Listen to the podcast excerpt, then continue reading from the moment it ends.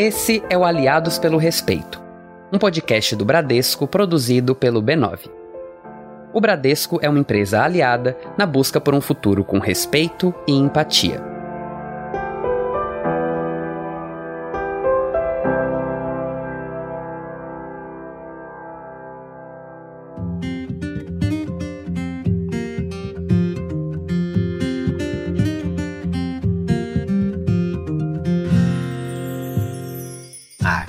Que eu ouvi sertanejo a minha vida toda. Eu cresci em Franca, né? Filho dos Solimões. Aquele mesmo do Rio Negro e Solimões. Só que eu sempre tive uma relação meio ambígua com o gênero. Quando eu era criança, eu andava muito de carro com meu pai. E ele sempre ouviu muita música. Tem uma que me marcou demais. O Telefone Chora, do Lourenço e Lorival. A letra é super bonita, tem uma história emocionante, uma melodia doce. E eu lembro que eu adorava rodar com meu pai pelas estradas do interior de São Paulo, ali pertinho da divisa com Minas. E eu ficava ouvindo essa música e olhando a paisagem passar. É uma boa lembrança.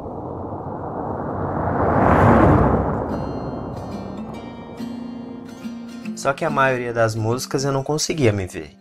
Porque o sertanejo você sabe, né? É a música que traz os valores, os sentimentos e as dores do homem rural, né? Do homem do campo. Então, tem todo esse combo: produtor, provedor, rústico. Muitas das músicas fazem aquele tipo gênero machão, hétero top, isso quando não é escancaradamente machista mesmo, né? E eu nunca me identifiquei com isso, porque. Bom, porque eu sou um menino afeminado. E claro, assim como no campo não tem muita tolerância com os gays, o sertanejo também não. Eu nunca sofri, assim, um preconceito direto, mas por causa do meu pai, né? O pessoal da região e do meu artístico sempre respeitou muito ele, então não faltavam com respeito comigo. Mas, tipo, dava pra sentir uma energia, assim, sempre que eu chegava, sabe? Uma coisa no ar que faz a gente ter certeza que tem uma questão com a nossa presença. E claro, sempre faziam piadas contra os gays. Então,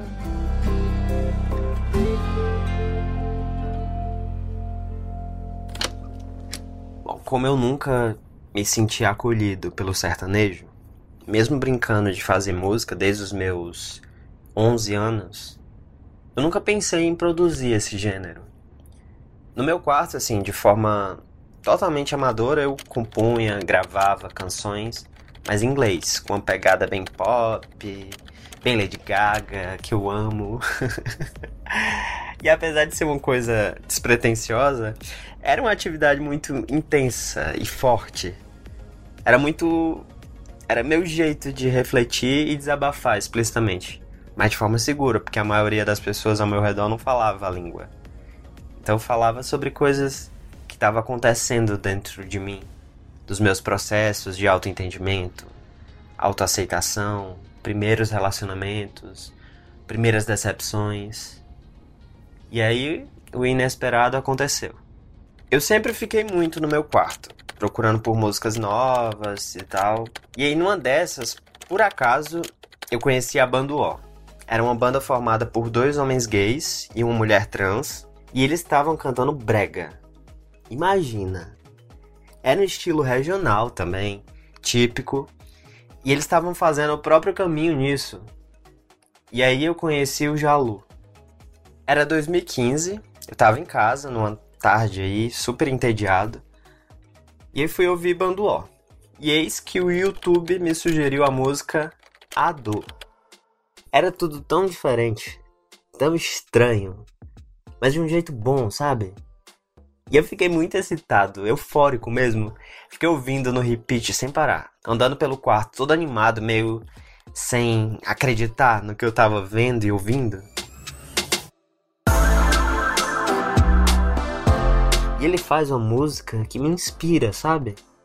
É um cara do Pará, fazendo coisas regionais, construindo um contraponto à estética tradicional. E ele e a banda O me inspiraram.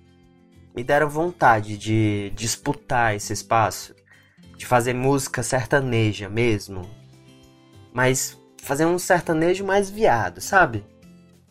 Aí no meio disso, meu namorado escreveu, brincando, um refrão assim: Vamos assumir o nosso amor rural, sai do armário e vem pro meu curral. Aí quando eu vi esse refrão, eu pirei, pirei. E eu escrevi o resto da letra acho que em uma semana. E assim nasceu Amor Rural, minha primeira música.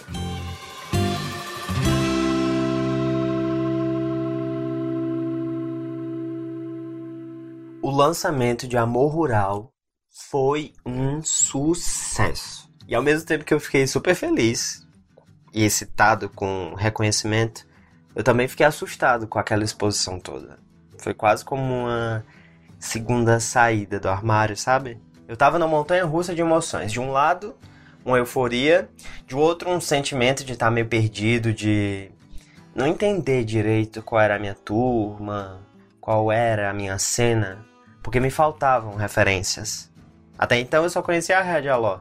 Até que um dia no Instagram eu encontrei a Gali Galó e eu fiquei apaixonado pelo trabalho dele, que estava fazendo um cover meio sapatônico de várias músicas. Outro dia eu estava no estúdio gravando a música Sugar Daddy e um amigo meu, o Silas, me disse que queria apresentar uma amiga dele. Eu vi a gata de rabo de cavalo chegando, belíssima. Era Alice Marconi, que eu bati o olho e achei a cara da Ariana Grande.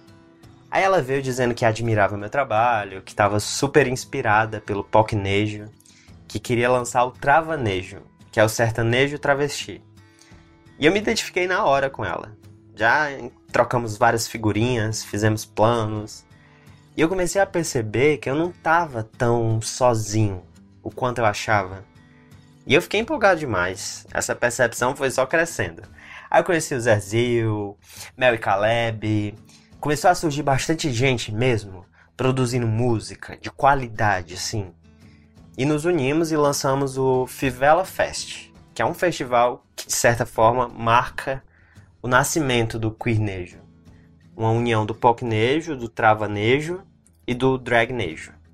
Todo um movimento artístico mesmo, para ressignificar e disputar o sentido do sertanejo, de inspirar jovens gays, trans, lésbicas que vivem nas áreas rurais, sabe?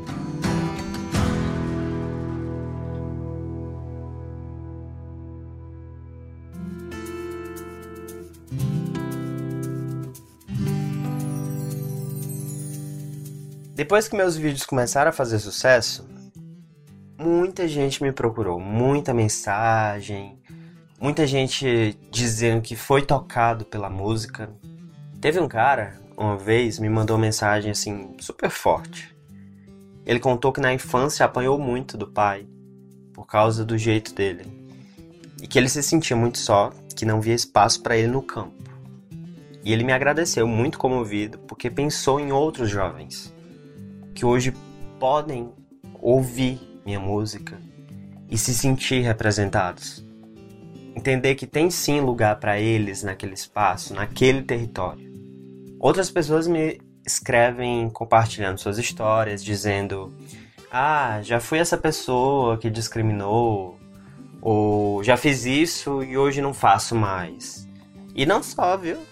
Teve uma senhora que me procurou e ela não sabia nada de comunidade LGBT, nadinha de nada, toda perdidinha a bichinha. e ela me disse que através da minha música se sensibilizou e que queria entender melhor umas coisas. Aí veio cheio de perguntas. Aquelas assim, bem óbvias, né? Eu vou falar que deu até uma preguiça, sabe? Ai, tem tanta informação aí, né? Vai pesquisar. Mas tinha um desejo real mesmo de entender, sabe? Aí a gente bateu o maior papo. E aí é que eu comecei a entender que estar na mídia é uma responsabilidade muito grande. De ser uma figura que inspira outras pessoas. E não só outros artistas, não. Não só no meio cultural. A representatividade na arte mostra que os espaços podem e devem ser ocupados por todos. E é com cuinejo que eu espalho essa mensagem, me divertindo no caminho, é claro.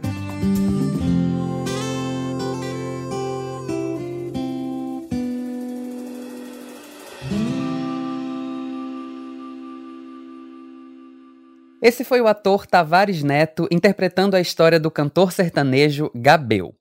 Filho dos Solimões, da consagrada dupla Rio Negro e Solimões, o Gabel é um dos expoentes do queernejo, esse novo estilo musical que vem inspirando a comunidade LGBTI+, a cantar não só sobre as suas vivências, mas também sobre as suas sofrências. Eu sou Murilo Araújo e essa é a segunda temporada do Aliados pelo Respeito, um podcast do Bradesco criado pelo B9 para discutir temas e causas e construir um futuro com respeito à diversidade.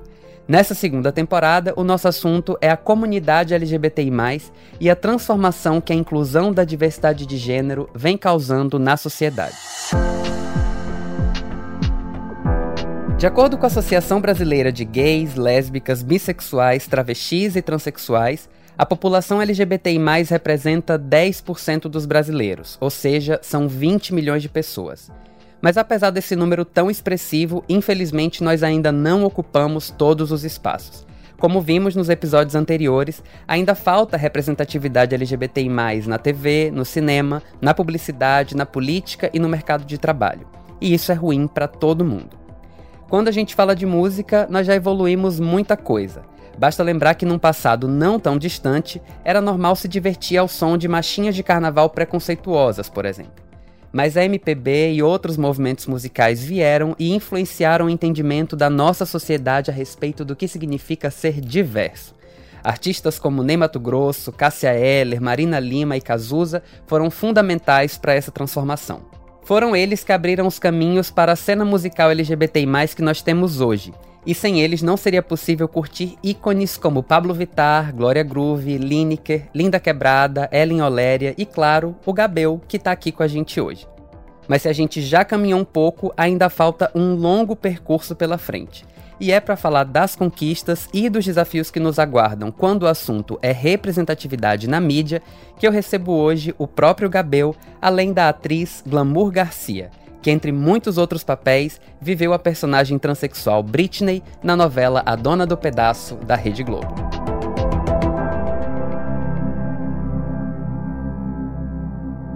Olá, Gabel, bem-vindo, querido.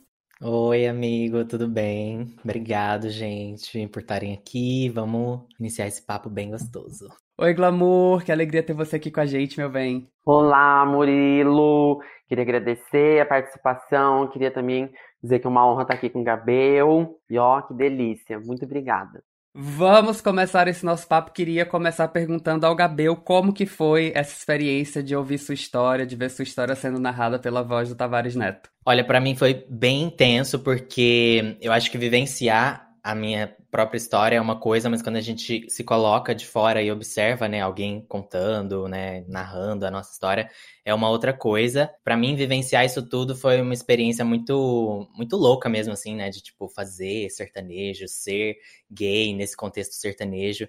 E realmente, quando eu me coloco assim de fora, eu consigo ver algumas coisas que, que talvez a, a minha ficha ainda não, não tenha caído, sabe? De ver realmente a importância do que eu tô fazendo, de ver como as pessoas estão recebendo o meu trabalho. É, enfim, foi muito gratificante mesmo. E eu fico imaginando a quantidade de emoções que você viu nesse processo, assim, porque você é super jovem e muitas dessas coisas aconteceram é, num ritmo acelerado, assim, foi meio rápido, né? Esse, é, é, a maneira como, como tudo explodiu e como surgiu esse movimento que está crescendo hoje. Como que tem sido essa experiência para você? Sim, foi tudo muito rápido. Inclusive, assim, quando eu lancei a minha primeira música, eu, eu tinha as minhas metas, né? Eu tinha tudo, tudo muito em mente, assim, da, do que eu queria, dos meus objetivos, só que foi tudo a mais. Então, eu não tinha um plano de voo, assim, de carreira, eu não tinha um plano né, para depois de Amor Rural. Então, eu, realmente eu tive que pensar as coisas assim com, com uma certa pressa depois disso, depois quando eu vi que as coisas estavam tomando uma proporção maior, né? Mas ao mesmo tempo que, né, foi meio assustador, assim, de tipo, meu Deus, as pessoas estão me vendo agora, né? Tipo, as pessoas na internet estão falando de mim, estão falando do meu trabalho, estão falando da minha música. É, ao mesmo tempo que eu fiquei um pouquinho desesperado por conta disso, é, foi muito gostoso, assim, de ver que muitas pessoas é, sentiam e sentem, né, o que eu senti assim a minha vida toda dentro do, desse contexto sertanejo, que é a falta de representatividade, gostar da musicalidade sertaneja, mas é, ter várias questões ali de embates é, ideológicos com, com o sertanejo, enfim. E receber essas mensagens dessa galera depois assim que eu lancei a minha primeira música foi muito, muito positivo e me deu um gás também para continuar e saber que eu tô no caminho certo, sabe? Que maravilha, que maravilha. Glamour maravilhosa. Hoje a gente está tendo você aqui como entrevistada, mas a gente já te ouviu em outros episódios como atriz, seu trabalho maravilhoso, narrando outras histórias incríveis. Eu queria que você falasse um pouquinho sobre como foi para você essa, essa trajetória, esse caminho de se tornar atriz, né? O Gabel falou, é, a gente ouviu na história do Gabel é, um pouco da importância que algumas referências tiveram para ele, a Banduó, Jalu, né? Ver outras pessoas LGBT fazendo música do jeito que ele se identificava. É, e a gente sempre fala da falta de representatividade enorme é, que tem na realidade das pessoas trans quando a gente fala de mídia, né? Como que foi para você esse sonho de se tornar atriz e se tornar atriz dentro desse universo de falta de referências e, e de dificuldade de identificação que a gente tem no Brasil?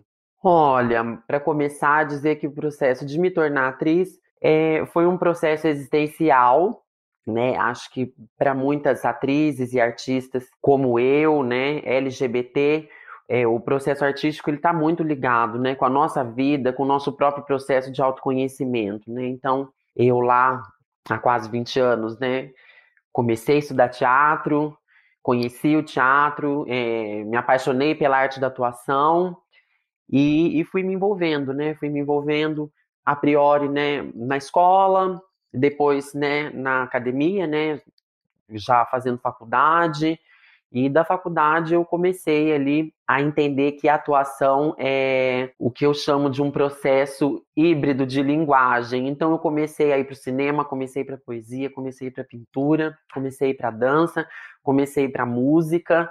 Eu tenho um, um referencial é, muito amplo do que é atuação, até mesmo porque você começou a pergunta dizendo, né, é, não existiam referenciais diretos quando eu comecei a estudar atuação de artistas trans, artistas LGBTs haviam muito pouco, e eu mesma, quando comecei a atuar, é, não vivi, não exercia a minha cidadania. Então, assim, é, dizer que com certeza na minha vivência profissional é uma vivência existencial, com certeza.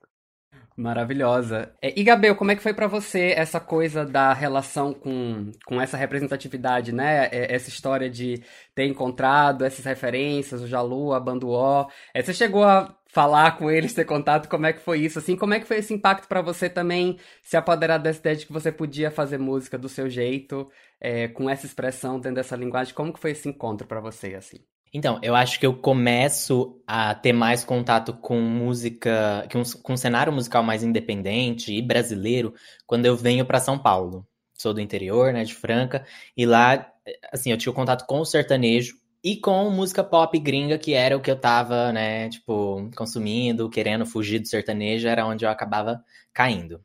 Muito fã de Lady Gaga, inclusive. E quando eu venho para São Paulo, né, eu começo a ter mais contato com essa cena independente. É, já conhecia Jalu, já conhecia a Banduó, mas aí eu começo a, a frequentar os shows deles, né? Tipo, vou atrás deles, querendo colar junto, né? Tá ali prestigiando o trabalho deles que eu admiro. E sim, né? Tipo, já encontrei eles várias vezes, assim, em vários rolês, mas eu acho que em diversas vezes eles nem sabiam que eu era eu. É, e eu não sei exatamente em que momento que eles perceberam que eu era o menino do Pocnejo, enfim, tipo, nunca tive essa conversa muito profunda assim com eles, mas é, sei que eles, é, de alguma certa forma, assim, eles acompanham também o que tá rolando, né, o movimento do queernejo e, e eu fico muito, muito feliz, assim, tipo, de ver que o meu trabalho, o movimento no todo, assim, tem chegado nos artistas que eu admiro. Eu fico muito, muito, muito feliz com isso. Que maravilha, que maravilha. É, e uma coisa que você falou, né, que eu me identifico muito, assim, eu tenho gostado muito dos episódios do Aliados aqui que eu tô fazendo, porque em cada episódio eu me identifico um pouco com as pessoas num lugar diferente, né? É, e, e no seu caso tem, é, tem a ver um pouco com a história de uma pessoa LGBT que veio do interior, né? No meu caso, do interior da Bahia, um, uma outra realidade, uma outra dinâmica, mas eu morei até os 24 anos no interior do Brasil. E aí, quando eu vim pro Rio de Janeiro, outro mundo, outras experiências, outras coisas. Eu acho que Glamour também teve um pouco dessa experiência ali, saindo do interior de São Paulo, né? É, para ir morar em São Paulo depois. Eu queria ouvir de vocês como é que foi essa experiência, assim, de ser pessoas do interior, na capital, vivendo como pessoas LGBT, tendo outras referências, fazendo arte. É, como que, que foram essas experiências na, na trajetória de vocês, assim? Glamour, se você quiser começar? Vou começar dizendo que é, esse processo de sair de Marília, né? Eu sou de Marília, hoje em dia moro em Marília de novo. Primeiro eu fui para Londrina, foi a primeira cidade que eu morei antes de morar em São Paulo. Foi um processo de busca mesmo, né? Eu sentia que não era possível ser eu. Naquela época eu não conseguia, eu não tinha é, entendimento, não tinha experiência para saber que era isso que não era possível ser eu. Mas eu fui me construindo. Então, o primeiro passo foi ir para Londrina, e de Londrina eu fui para São Paulo. Então, é, sair de Marília foi algo que eu também fui construindo. Eu não entendia como era estudar atuação, como era trabalhar com atuação, e então eu fui construindo nesse caminho que eu fiz, né, dessa saída. Saindo de Marília, passando por Londrina, indo para São Paulo e, obviamente, de São Paulo, me projetando para todos os outros lugares geográficos que eu conheci no Brasil e no mundo. Eu agradeço, obviamente, sim, a profissão que eu tenho e a arte da atuação, porque ela me deu essa possibilidade de eu, de eu me locomover, né? Foi essa inquietação que fez com que eu realmente saísse daqui de Marília e hoje voltasse para cá e afirmar com todas as letras que realmente é, os espaços ainda, eu acredito que eles ainda são muito pequenos para todos nós. Nós é que somos imensos na nossa existência. Nossa, que coisa bonita isso. E para você, Gabriel, como é que é isso? Você ainda tem uma relação com Franca, que é a sua cidade também, né? Volta sempre, como é que é isso? Então, eu costumo dizer que quando, assim, eu me assumi com 16 anos lá em Franca, né, nesse contexto interior. E quando eu venho para São Paulo, eu costumo dizer que eu tive uma segunda saída do armário, assim, porque eu acho que realmente é um outro mundo, assim, e eu, né, com a cabeça de um menino gay do interior, venho para São Paulo e descubro muitas coisas novas, assim, tipo, eu acho que me conecto também mais é, profundamente assim com, com as discussões, com as pautas, né, da comunidade num todo. Eu acho que quando eu tava lá no interior, eu tava muito no meu mundinho gay, sabe? E quando eu venho para cá, eu, eu descubro muitas outras coisas, assim. E quando eu volto para Franca hoje, eu, eu encaro todo aquele contexto ali de uma outra forma, assim. Eu vejo com um pouco mais de carinho, assim, claro.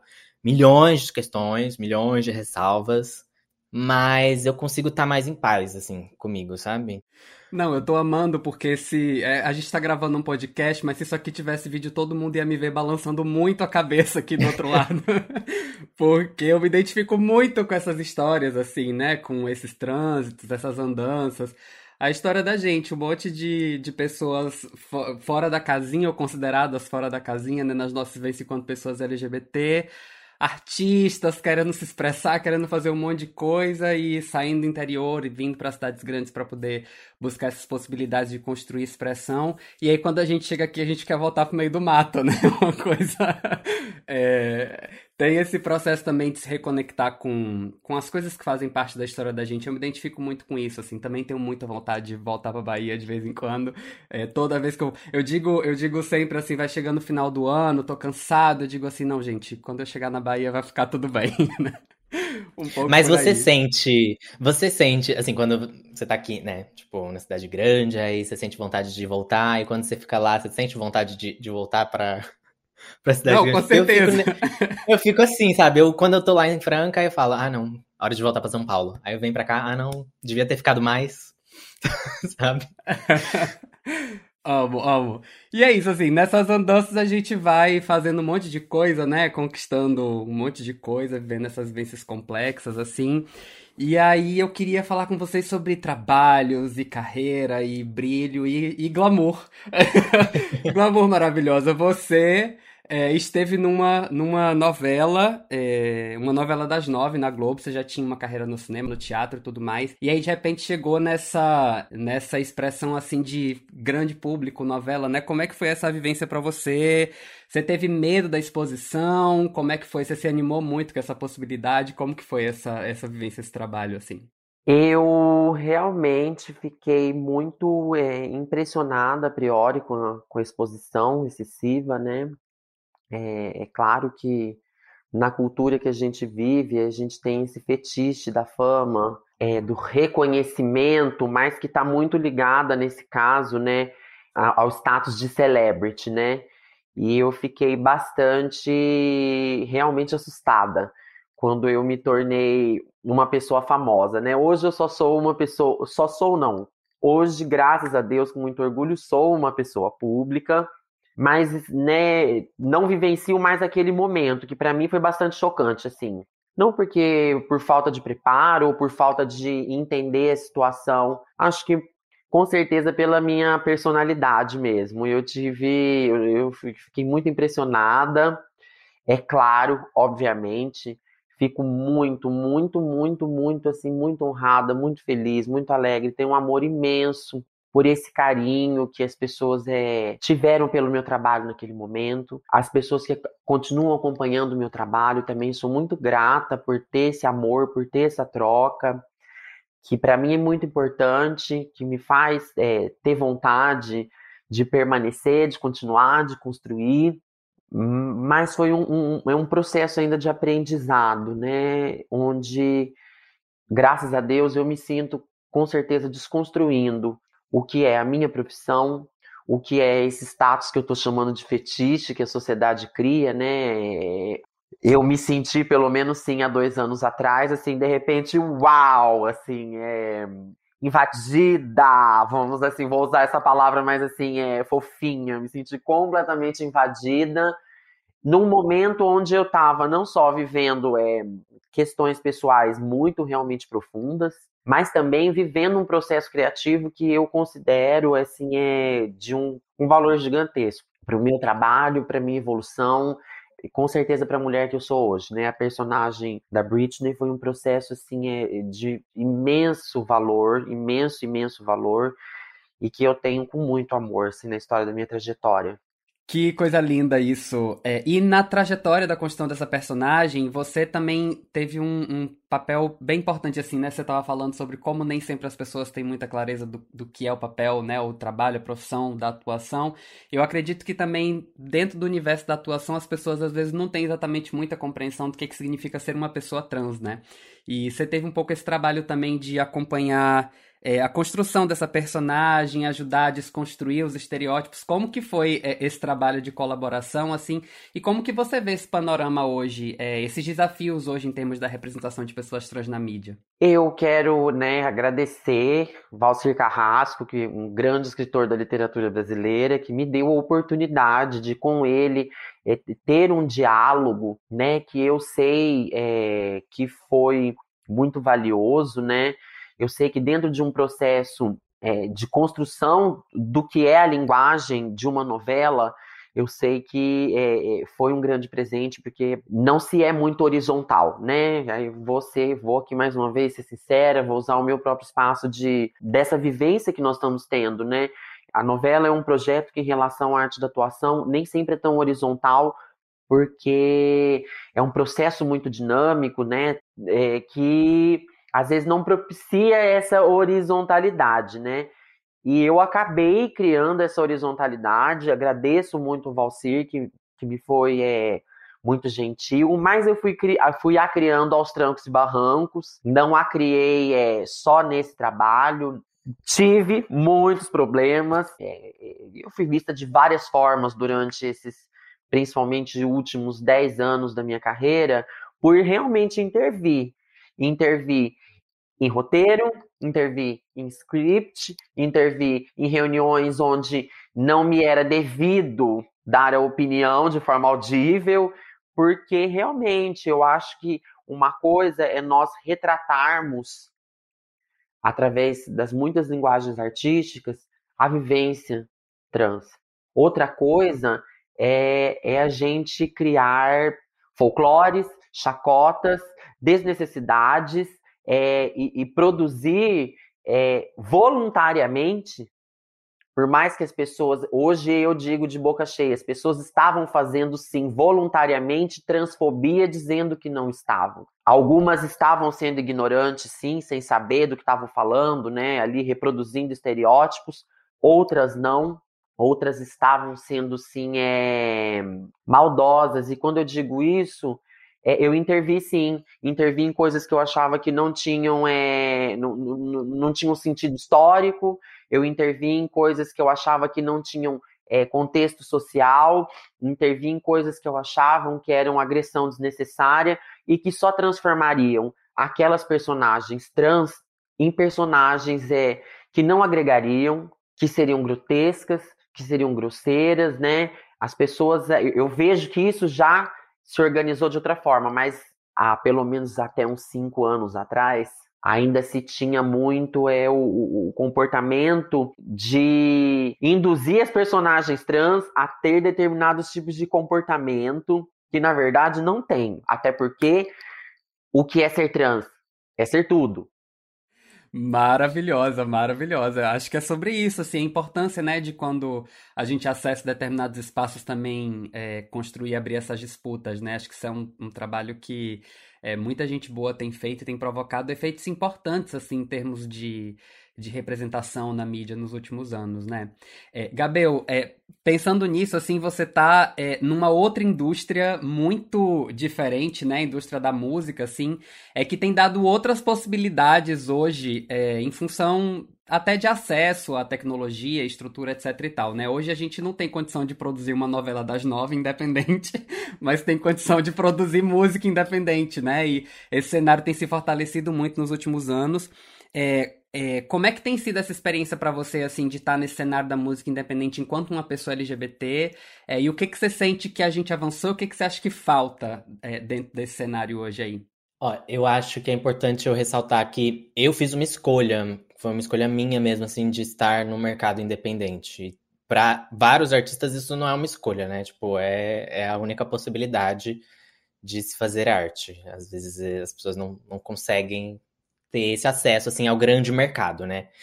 E para mim, assim, foi o mercado que mais pareceu atrativo, né, de fazer a minha arte, porque eu não vi a possibilidade de fazer o queernejo, né, como a gente está chamando hoje, mas que até naquela época eu não, nem tinha esse nome, né, tipo, eu queria fazer sertanejo de uma forma diferente, eu não via espaço para isso no mercado. Então, tipo, a única possibilidade que eu via, assim, era de fazer isso de forma independente. E aí, justamente por causa dessa acessibilidade maior, assim, hoje em dia, né, de se fazer música, eu acho que muitas coisas boas, muitas coisas incríveis têm surgido, né, tipo, as pessoas têm tido mais liberdade mesmo criativa de falar, de cantar, de expressar o que elas querem. É, da forma que elas querem, né? Sem estar ali preso, é, engessado por alguma gravadora, alguma empresa, algum empresário, sabe? E eu acho que nisso a gente tem avançado em algumas discussões, né, de representatividade dentro da música. Então, eu acho que, por exemplo, o Queernejo, inclusive, trouxe essa pauta de representatividade dentro do sertanejo, que até então, assim, em anos e anos da história da música sertaneja, nunca tinham levantado essa bola. E eu acho que em outros gêneros também, né? Tipo, eu, inclusive, muito motivado por outros artistas, né? Artistas independentes se jogando em diferentes estilos musicais que não são a música pop, porque tem isso, né? Tipo, é, parece que LGBTQIA está segmentado na música pop. É o lugar onde nos cabe, é vamos fazer música pop, é isso. Tipo, a gente não pode fazer outra coisa. E, vindo para São Paulo, inclusive, eu descubro várias cenas diferentes, então eu começo a ter contato com uma galera da periferia, LGBTs negros que estão fazendo esse resgate cultural com hip hop.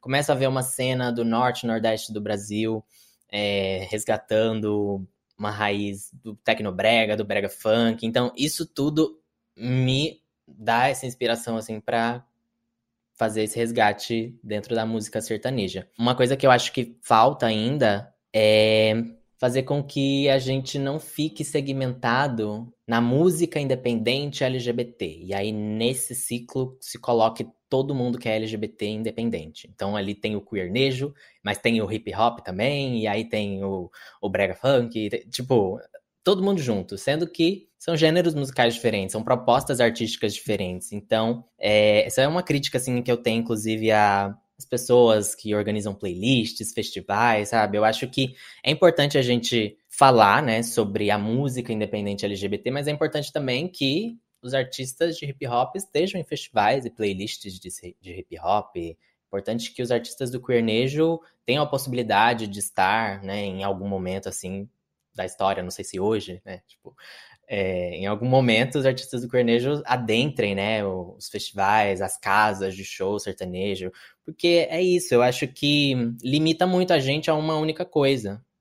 Eu acho que o, o, grande medo também, assim, do artista independente LGBT é ficar limitado a ter que militar sempre, assim, tipo, sabe, a gente tá aqui para militar também, mas a gente quer falar de outras coisas, inclusive, assim, tipo, a gente quer falar de amor, a gente quer falar sobre sabe, questões que não envolvem necessariamente o ser LGBTQIA+. Isso sempre vai ser uma questão na nossa carreira, obviamente, a gente sempre vai discutir, debater e apontar, problematizar, tudo, mas a gente quer fazer e falar outras coisas também.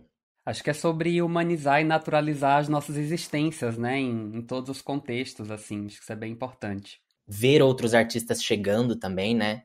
Se sentindo inspirados por isso, né? O movimento, ele... O movimento do Cornejo, ele nasce, assim, de vários artistas, né? Não, não digo que eu comecei isso porque estaria mentindo. Tipo, é, eu acho que foi meio que a gente estava pensando a mesma coisa em lugares diferentes, porque eu lancei a minha música e logo depois, na verdade, o Red Allor lançou a música e logo depois eu lancei a minha, e depois veio a Alice. Então tava todo mundo meio ali pensando na mesma coisa. E aí quando a gente olhou um para o outro, a gente se conectou e aí a gente sentiu essa necessidade de firmar essa parceria e aí surgiu o Fivela Fest, que é o festival de queernejo, né, justamente pela falta, né, de tipo, tem um lugar pra gente cantar, tem uma casa de show que vai abrir as portas pro, pro queernejo, para esse sertanejo, né, todo militante que a gente tá fazendo.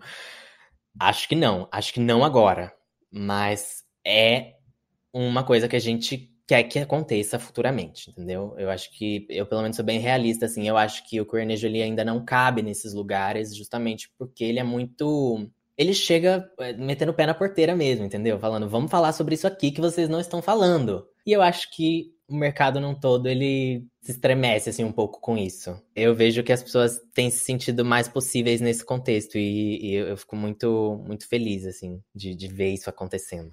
Eu amei que você, você não disse enfiar o pé na porta, você disse enfiar o pé na porteira. Achei é muito bom isso. e acho que é sobre isso. Entendeu? Glamour. Com certeza a gente precisa tacar a botina mesmo na porteira, porque é necessário que a gente construa esses espaços onde a gente precisa não apenas se mostrar, mas mostrar que a nossa produção ela é criativa, ela não é significativa apenas para nós, porque ela é representativa. Eu fico feliz porque ao longo dessa trajetória que eu criei, eu sempre representei, mas eu me tornei representativa. Representar e ser representativa é muito importante. É um processo de vida se orgulhar em ser atriz. E quando eu digo atriz, nada contra os meus colegas atores, mas assim, Ser atriz é um grande processo de empoderamento. Ser atriz é militar. Então, assim, é, foi um processo de vida. De personagem em personagem, eu fui descobrindo quem eu era. De personagem em personagem, eu fui descobrindo que eu era e que eu sou artista. E de personagem em personagem, eu fui entendendo, na verdade, o que é essa produção de conhecimento e o que é a minha profissão. Porque quando eu comecei a estudar e quando eu comecei a trabalhar, é, eu não tinha clareza, porque faltava realmente é, dignidade ao tratar uma atriz. Faltava dignidade ao tratar uma atriz trans. E eu vivi muitas coisas que hoje em dia eu falo, poxa vida, de, de, graças a Deus a gente está vivendo novas discussões, hoje em dia a gente pode polemizar, e eu espero que a sociedade consiga angariar mais respeito ao entender o que é, na verdade, atuar. Ai, gente, que maravilha de papo, de conversa. É, tô, tô mexido de, de falar com vocês aqui. É, muito obrigado pelo trabalho que vocês fazem antes de qualquer coisa, por estarem aí ampliando essas possibilidades de, de existência, né? E obrigado por estarem aqui, obrigado, Glamour. Glamour, vou te dizer até logo, porque a gente vai te ouvir daqui a pouquinho no próximo episódio, daqui a um tempo, você tá com a gente de novo, narrando mais uma história. Mas obrigado por ter estado aqui com a gente hoje nesse papo maravilhoso, foi uma alegria te receber. Meus amores, eu gostaria de agradecer realmente essa oportunidade agradecer aos aliados pelo respeito, né? Esse processo está sendo muito importante para mim, não só pelas atividades que nós estamos aqui discutindo, mas também por ter tido a oportunidade de conhecer, estar e interpretar pessoas, histórias maravilhosas. Então fica aqui o meu beijo para você, Mu. Fica aqui o meu beijo cheio de admiração, cheio de amor, Gabriel. Feliz, extremamente alegre, orgulhosa de te ver brilhar, de te ver, ó, radiante, meu amor. O Brasil e o mundo inteiro são seus. Ai, meu Deus, eu vou chorar. Que maravilha, que maravilha. Gabriel, obrigado também por estar com a gente aqui nesse episódio do Aliados pelo Respeito. Uma alegria te receber, conhecer mais da tua história e trocar essa ideia contigo. Obrigado, amigo. Obrigado, Glamour. Obrigado, Mu. Obrigado, Aliados pelo Respeito. É muito bom ter espaço assim para compartilhar minha vivência, minha trajetória, encontrar pessoas assim como a Glamour que a gente troca nessas né, experiências, encontra pontos em comum, isso é muito gostoso. E obrigado por comprarem a ideia do Queer Neja. É sobre isso, é muito sobre isso.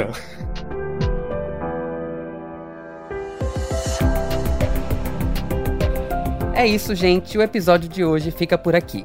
Na semana que vem, a gente volta com o podcast Aliados pelo Respeito para conhecer a história da influenciadora Bielo Pereira a gente vai falar sobre as transformações que a visibilidade LGBTI+ traz para a sociedade. Para não perder esse e nenhum outro episódio, assine o nosso feed aqui mesmo ou acesse aliadospelorespeito.b9.com.br. Eu sou Murilo Araújo e a gente se vê na próxima. Até lá!